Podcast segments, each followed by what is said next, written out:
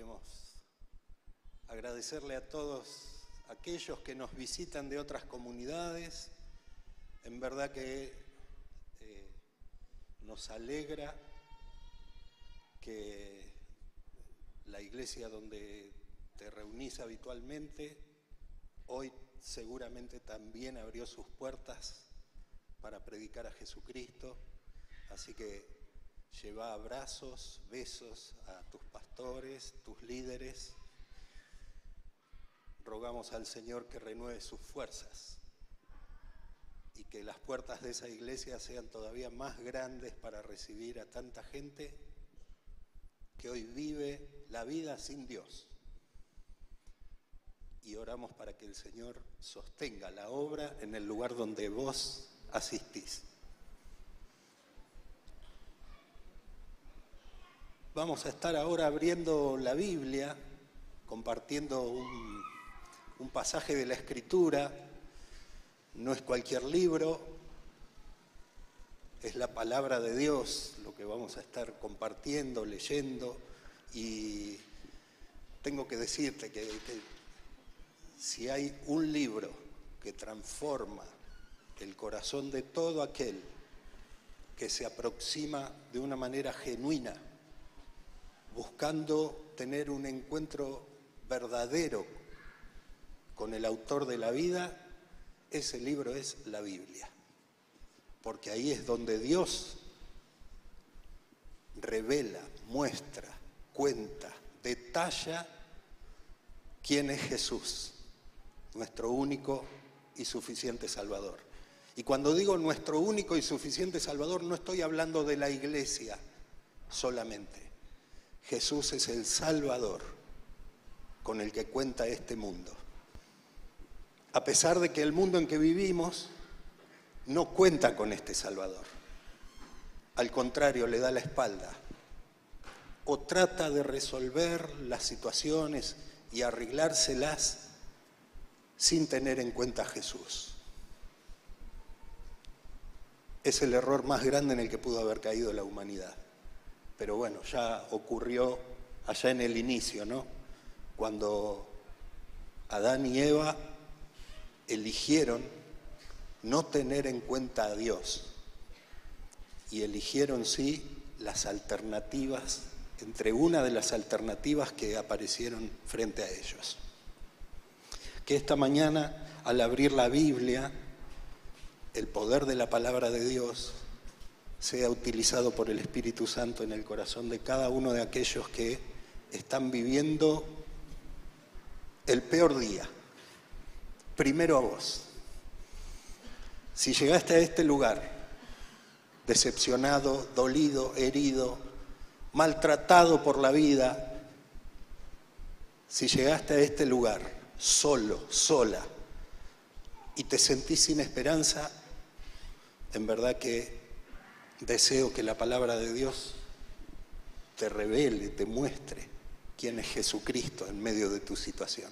Y si llegaste a este día, a este momento, que no es casual que estemos juntos, hay alguien que tiene una lista, que la preparó de antemano, hace mucho tiempo que en el corazón de Dios estaba la intención el deseo y la voluntad de que vos estés sentado, sentada acá esta mañana escuchando lo que vamos a hablar.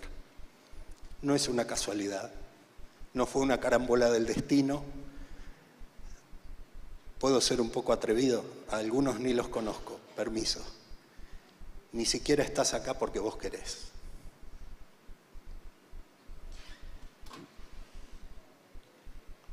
sino porque Dios te ama. Él te trajo hasta este día, hasta esta hora.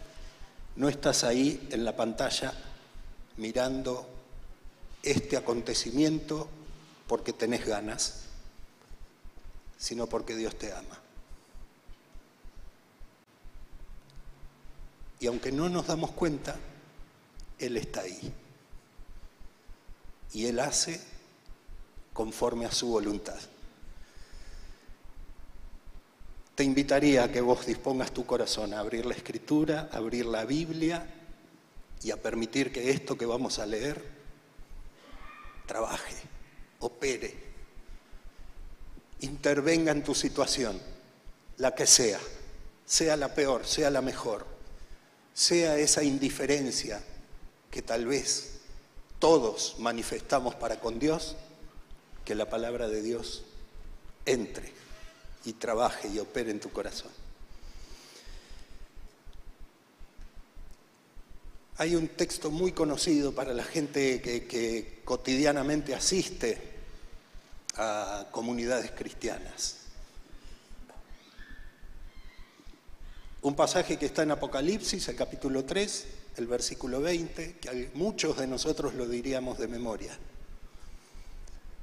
Dice Jesús, he aquí, yo estoy a la puerta llamando. Si lo sabes de memoria, repetilo. ¿eh? No hay nada más lindo que expresar, que decir, que repetir la palabra de Dios. He aquí, yo estoy a la puerta y llamo.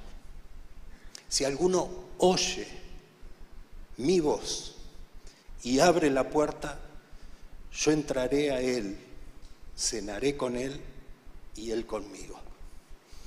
Venimos conversando eh, nos, fijamos un título para la serie de mensajes de los últimos, los últimos domingos y tiene que ver con sentarnos con Jesús a la mesa. Y hemos escuchado un domingo tras otro, en este mismo lugar, situaciones en las cuales Jesús compartió con personas como vos y como yo, con debilidades, con fracasos, con éxitos, como vos y como yo, compartió cantidad de oportunidades. Mientras caminó en la tierra, Jesús compartió la mesa con mucha gente. Y te tengo que decir, compartió la mesa con las peores personas, con los más despreciados. Y volviendo al pasaje este que te mencionaba de Apocalipsis, tengo que decirte que esa es una invitación es un llamado, es una voz que viene resonando desde que el Señor Jesús dejó de estar acá en la tierra en medio de las comunidades cristianas y obviamente nosotros como iglesia, y estoy hablando de las personas, no del edificio, no de la, de la iglesia de Olavarría o de la iglesia de Alcina, la iglesia, gente, personas, personas. Pero no cualquier persona es parte de la iglesia. Gente limitada, como Pedro, como Juan, sí, pero con una característica particular. Un día tomaron la decisión, porque escucharon, de abrir la puerta de su vida de su corazón y darle lugar para que entre este Jesús. La iglesia está conformada por personas, personas que confiesan que Jesús es el Señor, es el jefe, es el que manda, es el que está en el control de todas las cosas, es el que, el que me permite hoy disfrutar de este momento en este lugar por pura gracia. Es el que me permitió ver por pura gracia el rostro de mi hija o de mi hijo al nacer. Es el que me permitió por su sola gracia levantarme esta mañana y tener fuerzas para salir de la cama y ponerme en marcha. Jesús es el Señor. Ese es el común denominador en toda iglesia, donde hay dos o tres. Pero estamos hablando de iglesia, donde hay dos o tres. Ahí está la iglesia. Dos o tres que invocan a este Señor. Él viene en medio y ahí se constituye la iglesia y vamos a abrir la escritura en esta conciencia de que esta mañana, seas parte o no de todos aquellos que confiesan a Jesús como Señor, hoy estás en medio de la iglesia. Y te decimos bienvenido. Y lo mejor que podría llevarte esta mañana de en medio nuestro es haber oído la voz de Jesús que está llamando. Si abrís la puerta de tu corazón, si abrís la puerta de tu vida, Él entra en tu vida, se sienta a la mesa con vos y vos con Él.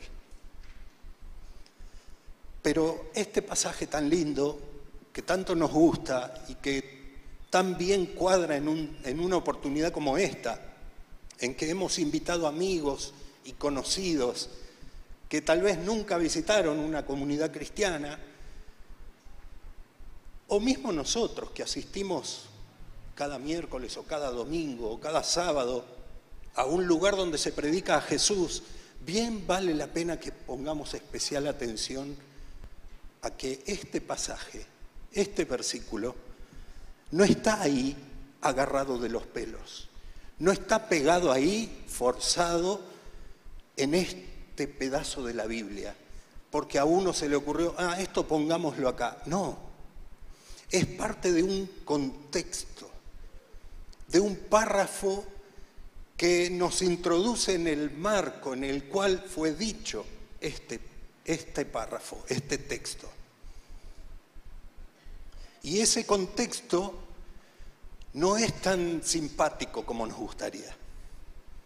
De hecho, a mi manera de verlo, es uno de los párrafos donde las expresiones que Jesús utiliza para hablar con las personas son muy duras, son difíciles y a veces nos dejan atragantados.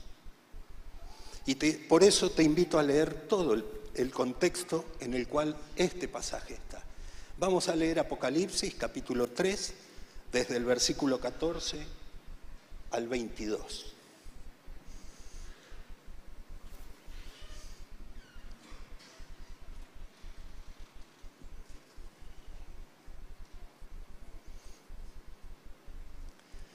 Dice así, usted lo va a tener ahí en la pantalla, si no me equivoco.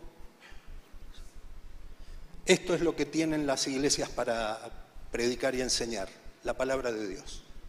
Todo lo demás, las luces, todo accesorio. Esto es nuestra esencia. Esto es lo que somos. Escribe al ángel de la iglesia en la Odisea.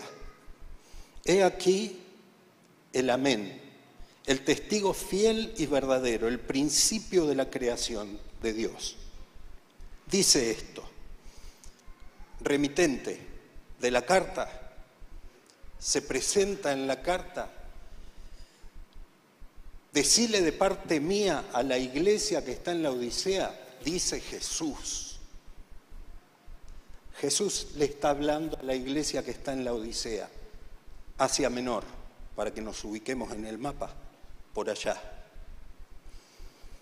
Yo conozco tus obras, iglesia, yo conozco lo que haces, que no sos frío ni caliente. Ojalá fuese frío o caliente, pero por cuanto eres tibio y no frío ni caliente, te vomitaré de mi boca. Porque tú dices, yo soy rico y me he enriquecido y de ninguna cosa tengo necesidad, y no sabes que vos sos un desventurado, miserable, pobre, ciego y desnudo. ¿Vio que le dije? Que había frases fuertes en esta carta. Gracias a Dios es una esquelita así.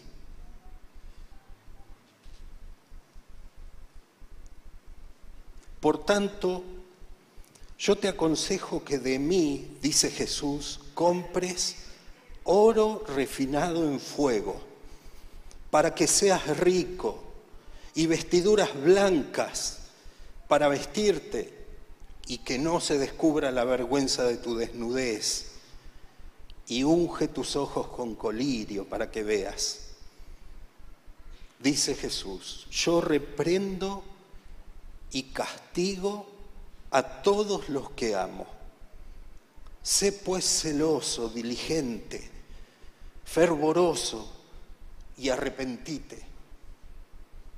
He aquí, yo estoy a la puerta y llamo.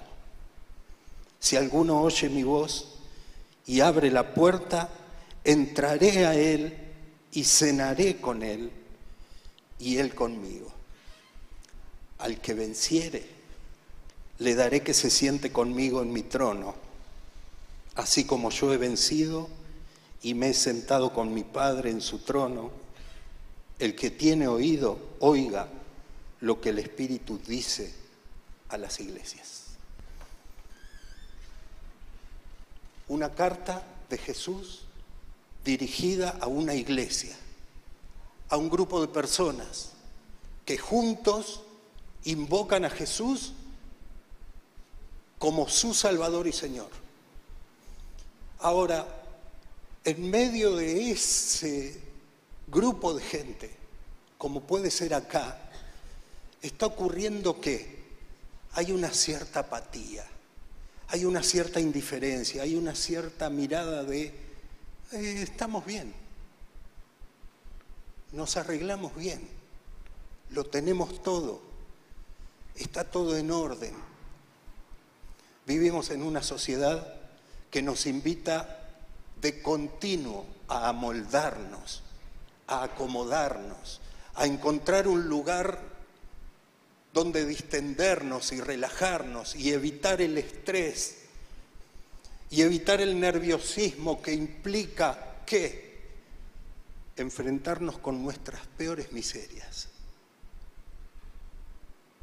con las debilidades más aberrantes de nuestro corazón. Y pero estamos hablando de la iglesia, aún en la iglesia. Es por eso que el autor de la vida, el Salvador del mundo, aquel que nos ama a pleno todo el tiempo, aquel que tiene en cuenta nuestra vida para nuestro bien, aquel que nos ve meter la pata una vez, otra vez, otra vez y otra vez, nos espera con paciente amor, sigue llamando a la puerta. Si alguno oye esta mañana su voz y abre la puerta, Él va a entrar y se va a quedar. Es Jesús hablando con nosotros, con los que tenía en su lista que esta mañana, a esta hora íbamos a estar acá. No hay ninguno que esté acá sin haber sido invitado antes. Es Jesús quien te trajo. Y es por eso que queríamos, que quería proponerte esta mañana, que afines tu oído y que escuches que hay alguien llamando a la puerta, llamando a la puerta, llamando a la puerta del corazón de la persona. El que tiene oído, oiga. Y ahí ya se está refiriendo puntualmente a cada uno de los que integramos la iglesia. El que tiene oído, oiga lo que el Espíritu le dice a la iglesia. El que tiene oído, oiga, oiga. Es hora de abandonar esas cositas, esos permitidos que nos damos. La iglesia en la Odisea era una iglesia que estaba satisfecha contenta consigo misma. La ciudad en sí era una ciudad que vivía sin apremios, sin disgustos, sin dificultades. Y la iglesia que estaba ahí instalada ocurría igual, se había moldado al ritmo de vida de la sociedad que vivía. Y se encontró un día con esto con una carta que venía de parte de aquel, de aquel que le probó hasta qué punto era capaz de amarla, hasta dar la vida en la cruz, derramar la última sangre de su gota, eh, gota de su sangre, si lo hubiese pensado decir así no me salía, te puedo asegurar. Hasta la última gota de su sangre ¿Para qué? para limpiarnos de nuestros pecados. Esta mañana, el que nos llama nos invita diciéndonos,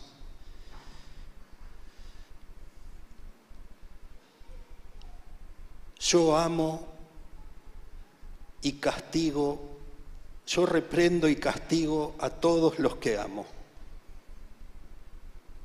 Yo castigo y reprendo a todos los que amo.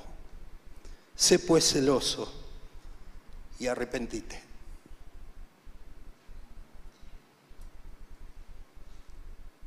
Nuestra sociedad, en cuanto al arrepentimiento, está satisfecha. El mundo en que vivimos, en que funcionamos, el lunes, el martes, el miércoles, el negocio que atendemos, la empresa que llevamos adelante, el colegio donde vamos, la universidad donde cursamos, está satisfecha en sí mismo. No le hables de arrepentimiento. No le hables de abandonar una vida vieja.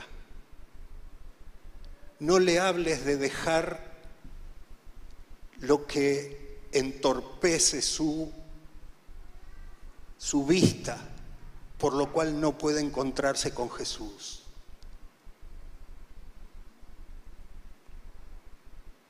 Por eso nosotros hoy celebramos poder abrir las puertas de un lugar como este para invitar a todo aquel que tiene oídos para oír, que oiga. Que oiga que Jesús está llamando. Comprad de mí oro refinado por fuego. ¿Qué es eso? Para que seas rico, dice el texto. Y no se trata de tener plata, porque eso lo podés hacer por derecha o por izquierda, llenarte de plata y no te va a servir de nada el día que estés delante de Jesús, el autor de la vida. Vení, comprá vestidos blancos para cubrir tu vergüenza, para cubrir tu desnudez y tu vergüenza. ¿Dónde está tu vergüenza? Y yo te puedo asegurar que está muy bien guardada y que nadie sabe qué es lo que me avergüenza. La única vestidura que puede cubrir la vergüenza de lo que hemos hecho mal es la sangre de Jesús. Con ella limpiamos nuestros pecados. Con ella somos santificados. Con ella somos hechos nuevos. Nuevos. Apúrate y arrepentite. Yo estoy a la puerta llamando.